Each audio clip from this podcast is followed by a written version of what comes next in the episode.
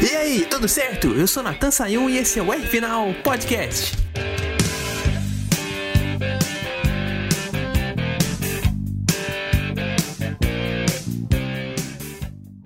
Já que a tônica do fim de semana da Stock Car em Goiânia foi estratégia, hum. então bora falar de estratégia. E nisso aí eu acho que ninguém foi melhor no fim de semana inteiro do que o Nelson Piquet e a equipe TMG na segunda corrida de sábado, porque ali os dois trabalharam juntos. O Nelsinho teve aquela defesa muito boa contra o Rubinho Barrichello logo no começo da prova, na curva 3, hum. na largada, que ele defendeu ali por dentro, então não perdeu a terceira posição que ele tinha. E naquele pit stop decisivo, que tá todo mundo postando nas redes sociais, que ele só trocou, que a equipe só trocou o pneu traseiro esquerdo do carro e deu a condição para ele voltar na frente. Ali foi, para mim, o melhor trabalho. E foi uma situação que eles também contaram com a condição climática. A chuva que estava caindo na sexta-feira não veio no sábado e a pista não fez calor o bastante para não desgaste de pneus. Como foi ali a preocupação do pessoal da Stock Series no sábado de manhã, na primeira corrida deles no fim de semana. Tava um som um pouquinho forte e na Stock Car Pro tava nublado. Claro, o horário foi diferente, né? A Stock Car, a Stock Series foi de manhã e a Stock Car Pro foi de tarde. Mas acho que conta assim mesmo, porque fazendo um calor forte o dia inteiro, o desgaste de pneus logicamente vai ser maior. E não aconteceu. Foi mais uma razão para esse pit stop ter funcionado. Não sei se foi o tipo de leitura que a equipe usou nem o Nelsinho, mas foi isso que levou eles à vitória. Então aqui merece o nosso destaque.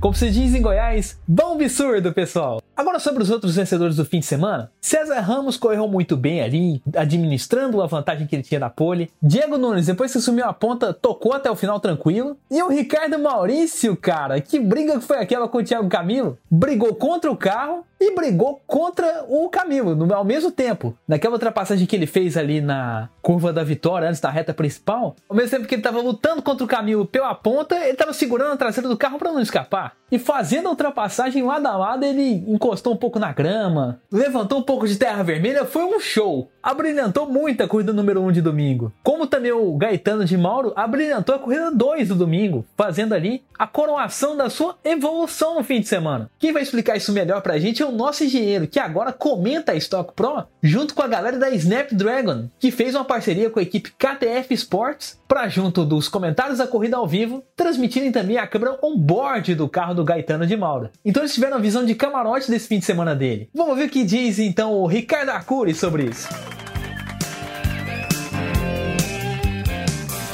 Olá, caríssimo Natan e amigos do podcast R Final.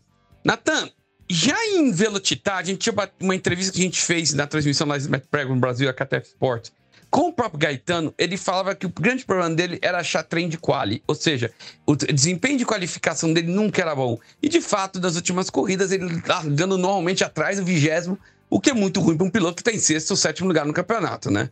E aí, o que acontecia? Ele tinha sempre um trem de corrida excelente entre os top 5 da corrida, mas ele tinha que nadar todo, tudo para poder chegar e com isso as posições dele nunca eram lá grande coisa. Às vezes fazia excelentes segundas corridas, como foi lá em Velocitar. O que aconteceu aqui em, Goiânia foi que na primeira corrida ele largou mal, se aprendeu. Na segunda corrida ele chegou a estar em 14, mas acho que ele teve algum problema de batida ele perdeu muito desempenho e terminou para depois de vigésimo. Talvez causado por esse problema de batida e também uma estratégia ruim. Já no domingo, já foi um pouco diferente. Eu acho que, baseado no aprendizado que eles tiveram, eles mexeram o que precisava, ele largou numa excelente 14 posição. Entendeu? E, e, cara, se você tá bem na primeira corrida, com o trem de corrida que ele tem, na, largando bem na primeira corrida, com o trem de corrida que ele tem, cara, você pode esperar muita coisa no segundo. E foi exatamente o que aconteceu. E detalhe, na, na corrida do domingo, ele tava com problema de embreagem. Tanto que ele largou, ele terminou mal a primeira corrida, porque o carro dele não conseguiu ser, teve que ser empurrado do pit para pegar no tranco e conseguir continuar com a primeira corrida. Por isso que ele terminou em 19. Mas aí agora, com um trem de corrida bom, uma preparação para a segunda corrida e também um pit stop excelente, onde ele acabou fazendo pit stop muito rápido, ganhando três posições só dentro do pit stop, ele acabou conseguindo andar rápido, passou o pessoal que estava à frente e ainda conseguiu, na última volta, passar o Daniel Serra e conseguiu uma excelente segunda posição. Então, sim, ele acabou provando o que a gente esperava que fosse acontecer dele. Um quali ruim, mas que depois foi melhorado e um trem de corrida que, na minha opinião, deve estar no, tranquilamente no top 5 dos melhores trens de corrida da Stock hoje. Um acerto de corrida muito bom, algo que ele está fazendo bem, mas que precisa melhorar o quali. Eu sei que a KTF e ele estão trabalhando pesadamente nisso pensando tanto em Interlagos quanto também no ano que vem, tá bom? Essa aí, Natan. Um grande abraço, uma boa semana a todos.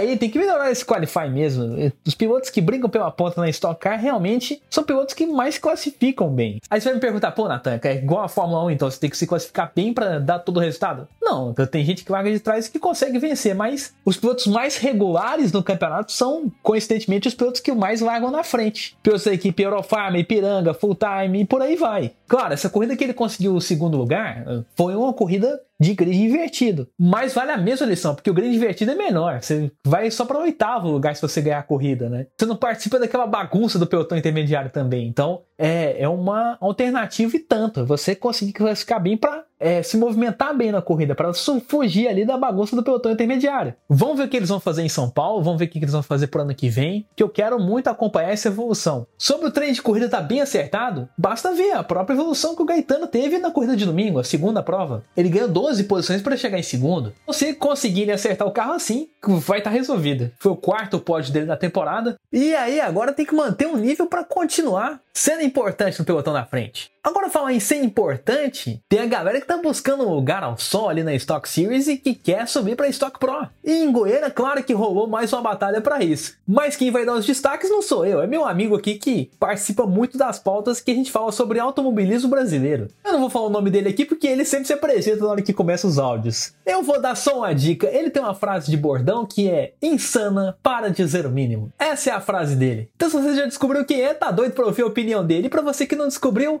Toca o áudio, editor! Fala galera, aqui é Luiz Felipe Ramos do portal High Speed, agora mandando pro R final mais uma das minhas opiniões sobre o automobilismo e hoje estarei falando sobre a Stock Series que teve neste final de semana dos dias 22 e 23 de outubro duas corridas verdadeiramente fantásticas. Inquestionavelmente, o nome do final de semana, quem merece o título de piloto do final de semana, é o Rafa Reis, muito por conta de sua redenção. De uma prova um tanto quanto apagada no sábado, o piloto, que também corre no TCR South America, simplesmente deitou e rolou no tablado de Goiânia no domingo, costurando posições e ultrapassando o Zezinho Mugiati, que liderava a prova ali por volta do oitavo minuto de corrida. E de lá não saiu mais, sagrando-se ganhador da corrida da corrida 2 do final de semana, vale lembrar. É, embora não dispute mais o título, não tenha mais chances de conquistar o título, que será definido na última etapa em Interlagos, é, o Rafa Reis ficou bem animado com a conquista e que isso motiva a equipe a seguir evoluindo enquanto time. Aí, né? Grande trabalho realmente do Rafa Reis, largando de sétimo para ganhar a corrida no domingo e que merece o nosso aplauso principalmente pela manobra que ele ganhou a ponta. Porque quando ele tirou para passar o Zezinho Mugiati ali na reta, ele não tinha velocidade o bastante para fazer a ultrapassagem na reta. Se você for ver de novo, a diferença entre os dois estava mais de meio carro. E na freada ele conseguiu reverter isso, né? Não só é, diminuir a diferença, como também passar. Ele usou a freada como cartada e deu certo. E aquele foi só mais um truque do que ele usou no dia da corrida. Porque a gente teve outra manobra muito inteligente dele disputando curvas com o Arthur Leist, quando eles estavam brigando pela terceira posição. O Leist mostrou a preferência do, da, da curva de um jeito, ele na outra. Ali na curva da vitória, o Rafa Reis conseguiu passar. E foi ali um outro momento de uma disputa muito legal. Entre os dois truques, eu vou preferir a ultrapassagem em cima do Arthur Leite, porque os dois tiveram um duelo muito legal no, no miolo, tiveram uma encostadinha de porta ali perto da curva da vitória, então eu vou dar meu voto para isso. Se você tiver alguma opinião diferente, coloca aqui no chat do High Speed também. Também lá no stories do meu Instagram, arroba